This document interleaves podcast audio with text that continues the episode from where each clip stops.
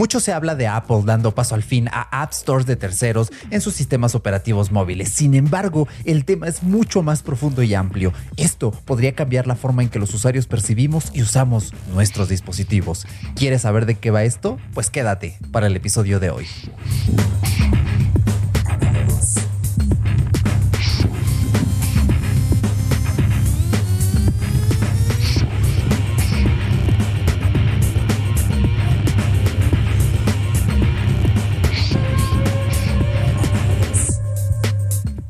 ¿Qué tal? Bienvenidos a iBorg. Yo soy Yeroshka y este es tu podcast para saber qué hacen las máquinas a nuestras espaldas. Esa tecnología temporal que a veces pasa desapercibida. Recuerda que este es un podcast premium diario y puedes escucharlo en tu podcatcher favorito cuantas veces quieras y donde quieras. Y bueno, feliz 2023, feliz inicio de año. Sí, ya le acabo de quitarlo a temporal totalmente este episodio. Si me estás escuchando en el 2024, bueno, un saludo, espero que esté todo yendo bien. Y sabes lo que me gusta de estos episodios es que cuando los escuchas en el futuro es como de, ah, no manches, eso sí pasó, eso no pasó, eso salió mejor de lo que esperábamos.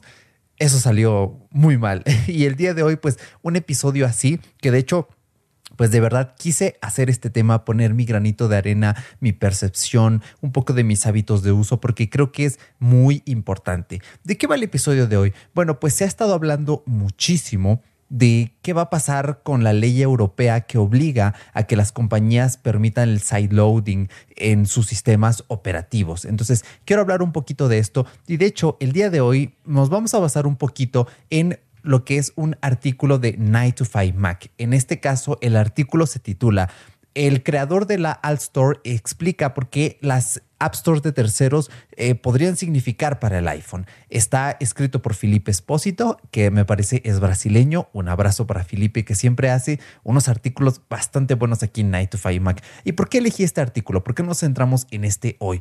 Bueno, a mí me pareció súper llamativo porque en este caso el artículo se centra en Riley Tested. Riley es el creador de la Alt Store. La Alt Store, bueno, lo voy a explicar de forma, pues ahora sí que grosso modo, es una tienda de terceros, ¿ok? La cuestión es que esta tienda, para instalarla tú en un iPhone, normalmente lo que tienes que hacer es crearte un Apple ID diferente. Después inyectas esa aplicación con algún instalador de iPass, ya sea desde una Mac o desde Windows. Y en la Alt Store, pues puedes bajar, hay poquitas apps, pero hay algunas interesantes para iOS, sobre todo un emulador de Game Boy. El problema es que con un Apple ID gratuito, si tú firmas una aplicación, me parece dura siete días. Entonces, tienes que volver a firmar en siete días la aplicación para que siga funcionando. Si tienes una cuenta de desarrollador, tienes que pagarle a Apple, evidentemente. Te dura un año la firma. Entonces, bueno, pues aquí ya cada, perdón, ya cada quien ve cómo usa esto.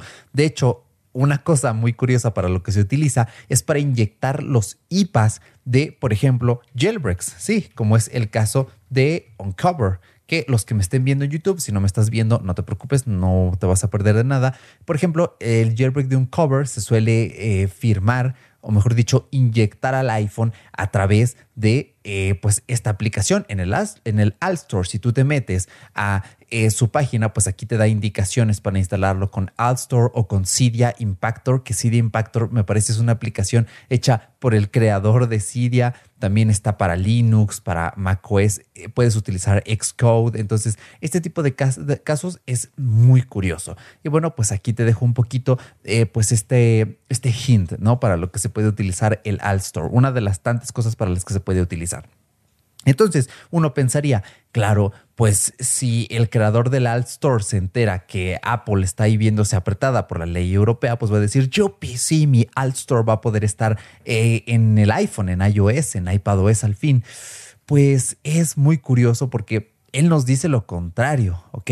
De hecho, eh, Riley dice que el App Store juega un papel muy significante para asegurar lo que es la integridad y la seguridad de iOS slash iPadOS. Cada vez que diga iOS, tomen en cuenta pues al iPad, ¿no? Para no estar diciendo iOS y iPadOS. Es como estar niños y niñas. Es como, no, dale, o sea, ya. iOS es iPadOS, niños es masculino neutro. Bueno, es neutro en realidad, entonces significa tanto niños como niñas, salvo que queramos especificar. Pero bueno, en este caso pues eh, Riley, él hace hincapié en que estas App Store perdón, estas App Stores de tercero podrían hacer una disrupción tremenda para usuarios y para desarrolladores. ¿Por qué? Nos pone este ejemplo.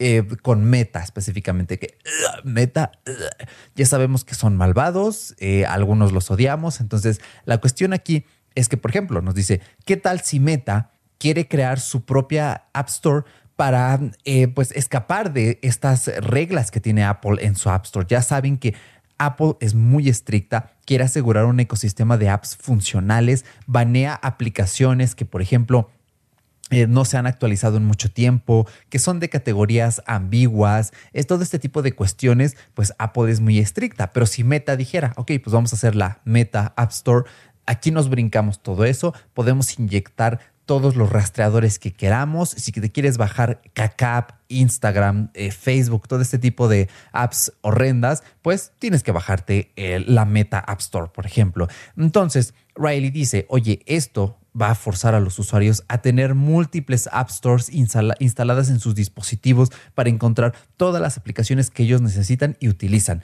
Y de hecho, Riley nos dice, ok, aquí lo que no queremos, o más bien eh, todo este tema de las stores debería ser una elección. Y él nos dice, el escenario eh, que debería ser el positivo, el real, es uso app stores de terceros para encontrar nuevas y geniales apps. Pero lo que no queremos, lo que no debe ser es, tengo que usar app stores de terceros para seguir utilizando las apps que yo ya utilizaba desde antes. Porque claro, pues cualquiera podría decir, pues, te quedas con la que ya tienes en el dispositivo y no instalas la store, pero se te va a quedar una versión antiquísima del app. Van a empezar a pasar los meses y tu app nunca se va a utilizar. Y en una de esas llega una de estas empresas malvadas y dice, bueno, pues vamos a cortar que la API transmita a estas apps que no están firmadas por nuestra propia store y no tienen la versión más reciente. Entonces de repente tu versión vieja de tu app shut down, ya, no funciona más. Entonces, es muy interesante, ¿no? Cómo nos plantea esta cuestión. Y de hecho, pues aquí el eh, Riley Testot dice que eh, lo ideal es el sideloading, ¿ok? Como la mejor alternativa para Apple.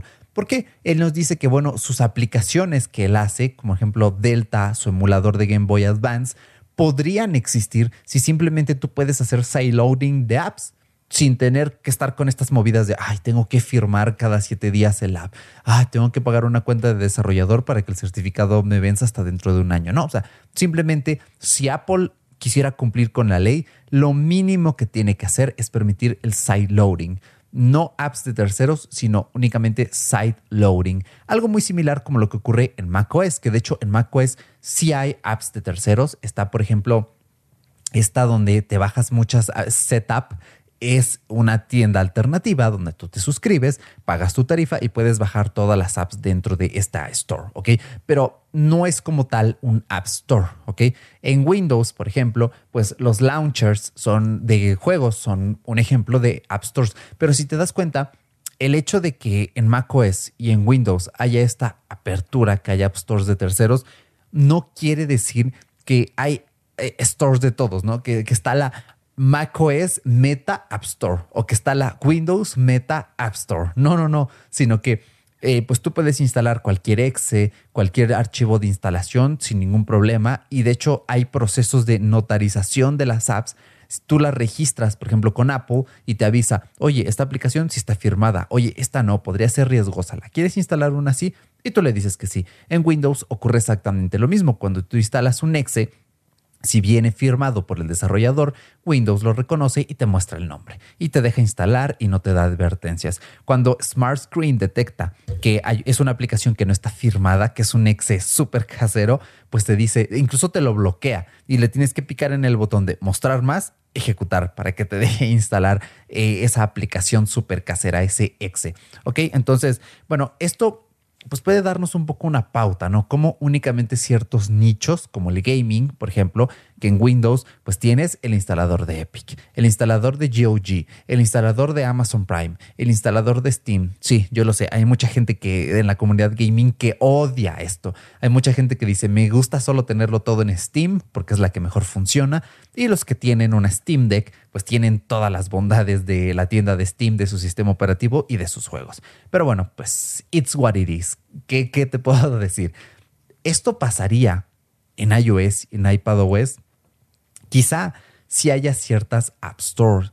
Ya sabemos de lleno que Epic, o sea, Epic quiere su propia Epic App Store dentro de iOS, de macOS, perdón, no macOS, de, de iOS y de iPadOS para que ahí puedas bajarte Fortnite y compres tus pavos al mismo precio que estaban antes, pero ellos se quedan ese 15% que antes les comía Apple. Bueno, 30% más bien. No van a bajar los precios por mucho tiempo. Seguramente va a ser solo una rebaja de, oye, todos los pavos 30% más baratos durante un tiempo. Y después, chao, ese 30% ja, no era tuyo, era nuestro porque somos malvados. Ah, ja, ja, ja. Epic es algo eh, malvado, aunque luego regalan buenos juegos en su store. ¿Qué te puedo decir? Entonces, bueno, es muy curioso este caso, todo lo que está sucediendo y quiero recomendarte que escuches el podcast After de Suprapixel. Si estás metido en la comunidad geek, probablemente ya conoces este podcast. Está hecho por el maravilloso equipo de Suprapixel. Un abrazo a Nico, a Flan, que hacen un gran trabajote. Y en este episodio, que vamos a ver la fecha, es de el 23 de diciembre de 2022 se llama Y acá sí nos sorprendieron. Y hablan precisamente de todo esto que está sucediendo, de qué podría significar las App Stores de terceros. Y la verdad es un episodio mal viajante, o sea, porque la, Unión Europea quiere que todo esté abierto. Y ellos dan un ejemplo que yo me he puesto a pensar y que me da mucho miedo, y es el NFC. ¿Por qué?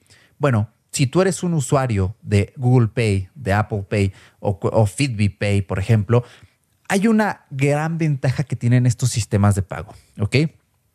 Aquí te va algunos ejemplos.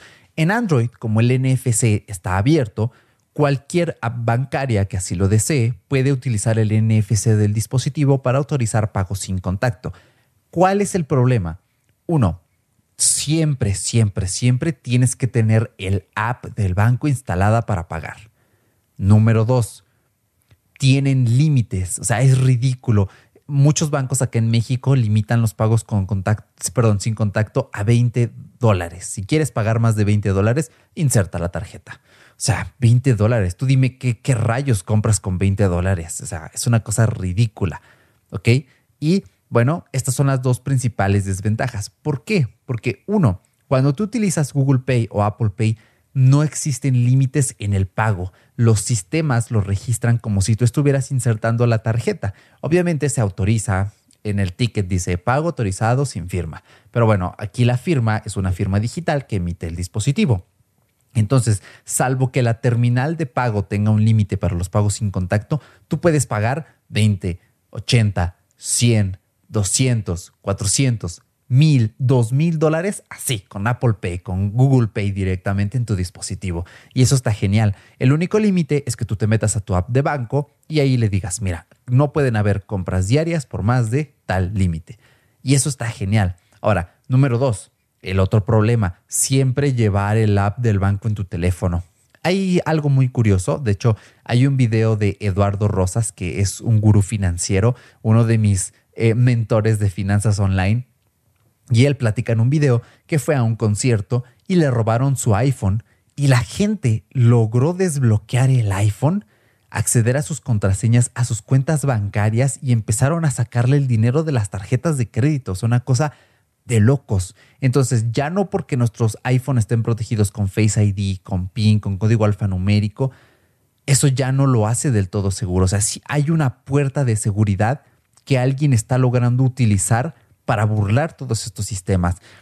Aparentemente el castillo de Apple tiene por ahí, ah, más bien el jardín cercado de Apple, que es la metáfora más eh, apropiada, tiene por allí un hueco en la malla y es posible filtrarse. ¿Cómo? Espero poderte hablar de esto en futuros episodios porque estoy yo investigando allí cómo es que esto es posible, si existe algún software o algo.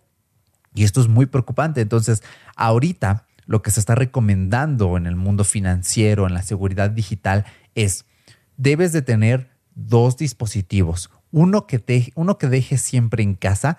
Si tú haces home office y no sales mucho, pues puede ser tu teléfono principal y debes tener otro que sea, por ejemplo, tu dispositivo para salir a la calle. Si tú no sales mucho y tienes tu dispositivo polenta en casa, pues ahí tienes absolutamente todo, tus apps bancarias, tus redes sociales, tus mensajerías, etc. Y el dispositivo que saques a la calle va a ser un dispositivo similar al tuyo, a lo mejor un par de años más antiguo, o si te puedes permitir comprarte dos modelos iguales, sean de la gama que sea, que mejor, ¿no? Y en ese dispositivo llevas únicamente lo, esencial, ya sabes, llamadas, apps de mensajería, em, y pues para de contar, o sea, no llevar apps bancarias en ese dispositivo por lo mismo. O a la inversa, en tu dispositivo principal desinstalas todo lo bancario, el mail, de donde sea que te puedan sacar información y en tu dispositivo que dejes en casa dejas tus apps bancarias únicamente. Esto es lo que yo voy a hacer. Después te voy a hablar un poquito de... Hay unas cosas que he estado haciendo con un teléfono de Motorola y es que realmente es muy preocupante. Imagínate que de repente se abre el NFC en iOS y ya los bancos dicen, híjoles, mira, es que somos tacaños y Apple pues nos está comiendo allí una comisión de lo que nosotros nos llevamos. Esto te lo voy a explicar por si no lo sabías. Cada que tú pagas con una tarjeta de débito o crédito, hay una tajada de por medio. Es decir, el banco o la fintech que te emite esa tarjeta de débito o crédito le cobra al negocio en cuestión con su terminal una comisión. De hecho, eh, por eso precisamente cuando en un local meten una terminal, te dicen, ah, mira, es que te tengo que cobrar el 3 punto y tanto, el 4 punto y tantos por ciento de comisión, ¿ok? Esto es porque estas terminales les cobran a los negocios una comisión porque es a su vez la comisión que les cobra el banco. O sea, cada vez que tú pagas con una tarjeta de crédito o débito, el banco, la fintech en cuestión están ganando dinero. ¿Esto está bien o está mal? Pues está bien, porque es un negocio redondo. Tú tienes una tarjeta con beneficios, el banco tiene un, pues, como decirlo, un ingreso constante cada que tú pasas la tarjeta o pagas online. Y además existe esta economía de eh, estas terminales de pago que pueden ser Clip, Mercado Pago o Alavis o las propias terminales bancarias, las POS o las TPV o los PINPADs inclusive. Es un ecosistema muy interesante, creo que está bastante bien cómo se maneja porque todos salimos ganando eh, y bueno, de esta forma, pues Apple Pay, cada vez que tú haces una transacción, de esa comisión que se lleva el banco de tu compra, Apple se lleva un porcentaje. ¿Qué porcentaje? No sabría decirte exactamente. Entonces, hay bancos tacaños, como es el caso acá en México de BBVA, que no le entraron a Apple Pay ¿ok? Pero a Google Pay sí le van a entrar. ¿Por qué? Porque parece que Google no se lleva esa mordida en Google Pay, ¿ok? Entonces los bancos tacaños dicen, pues nos vamos al que no nos cobra nada, lo cual es una práctica pésima. Jódanse bancos que hacen esto, porque la idea es que si hay varias billeteras electrónicas en México, todo estén las mismas o casi las mismas em, financieras en estos servicios, ¿ok? Eso es lo ideal, porque eso es inclusión real. Eso permite que no importa qué dispositivo elijas tú, si te gusta usar un reloj Garmin o Fitbit, que en Fitbit Pay o en Garmin Pay puedas llevar tus mismas tarjetas que llevarías en tu teléfono Android o en tu teléfono iOS, ¿ok? y es que, de verdad, me estoy empezando a enardecer un poco, discúlpame, pero es que... Ah, me emperra, me enoja. Esa es la inclusión real. Eso es en lo que eso es lo que nos hace progresar tecnológicamente, que haya estándares, que todo esté lo más unánime posible sin importar qué sistema operativo estés utilizando, porque la segmentación pues causa miseria. Eso es, es bien sabido. ¿Ok? Entonces, imagínate que tú ya no puedes pagar con Apple Pay porque tu banco se fue de Apple Pay, porque dijo, pues soy un pinche banco tacaño, no le voy a pagar a Apple y me voy. Chao. ¿Quieres hacer pagos sin contactos? Bájate mi aplicación, que la mayoría de apps de bancos son horribles y aparte tiene este límite. ¿Quieres pagar más de 20 dólares? pues lo siento, o sea, tienes que pagar con la tarjeta física. Y por ejemplo, algo que yo hago en Apple Pay es que yo registro, al menos mi tarjeta de, de crédito principal, yo tengo metida la digital en Apple Pay porque me da 2% de recompensas en cashback, mientras que la física da 1%.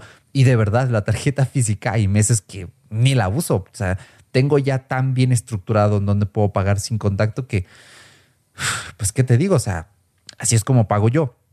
Entonces, eh, pues en este episodio de Suprapixel, de After, justamente Nico y Flan nos dicen, pues imagínate que ya, o sea, se mueren estos sistemas centralizados como Apple Pay o Google Pay porque los bancos quieren utilizar su propia app directamente, ¿ok? Espero yo de verdad que eso no suceda, que el NFC pues sí pueda ser un medio alterno, pero espero yo que los bancos razonen porque, ah, si tú eres un banco y quieres eh, que la gente pague con una e-wallet, siempre va a ser más fácil que tú habilites una integración con Apple Pay o Google Pay. ¿Por qué? Porque ellos ya tienen la infraestructura hecha. O sea, tú lo único que tienes que hacer es pasar por procesos de verificación, hacer pruebas, eh, diseñar tus servidores para que sean compatibles con los tokens y ya. Sí, se llevan una mordida, pero Apple Pay y Google Pay son tremendamente seguros. Es increíble lo seguros que son. Nunca te, bueno, yo creo casi nunca te van a hackear utilizando estos métodos, salvo el bug de Express Transit, pero bueno, ese es otro tema.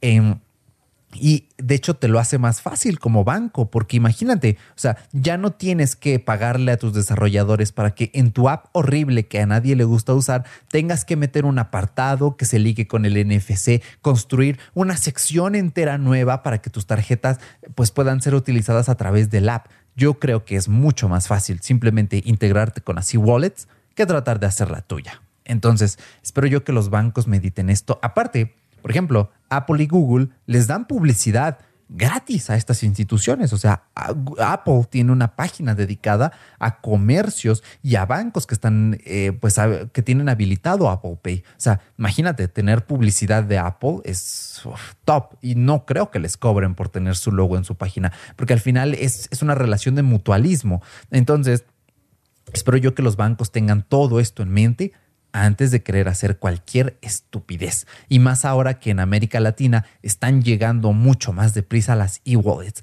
Apple Pay se está distribuyendo en América Latina. En Chile se está haciendo del rogar, eh, pero ya está en Argentina, por ejemplo, si no mal recuerdo.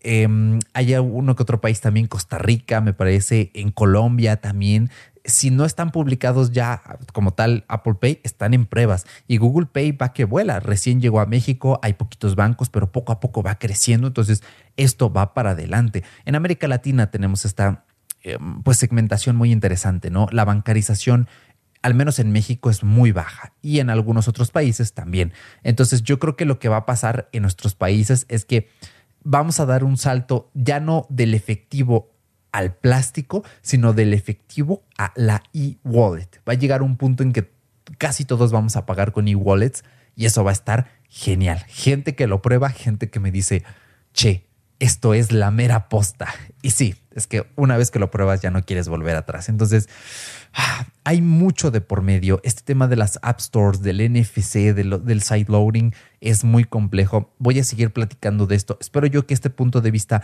te esté aportando algo Escucha este podcast de After, es el penúltimo a la fecha que publico este podcast. Si me escuchas en el futuro, simplemente búscalo y acá sí nos sorprendieron, así se llama el episodio de After.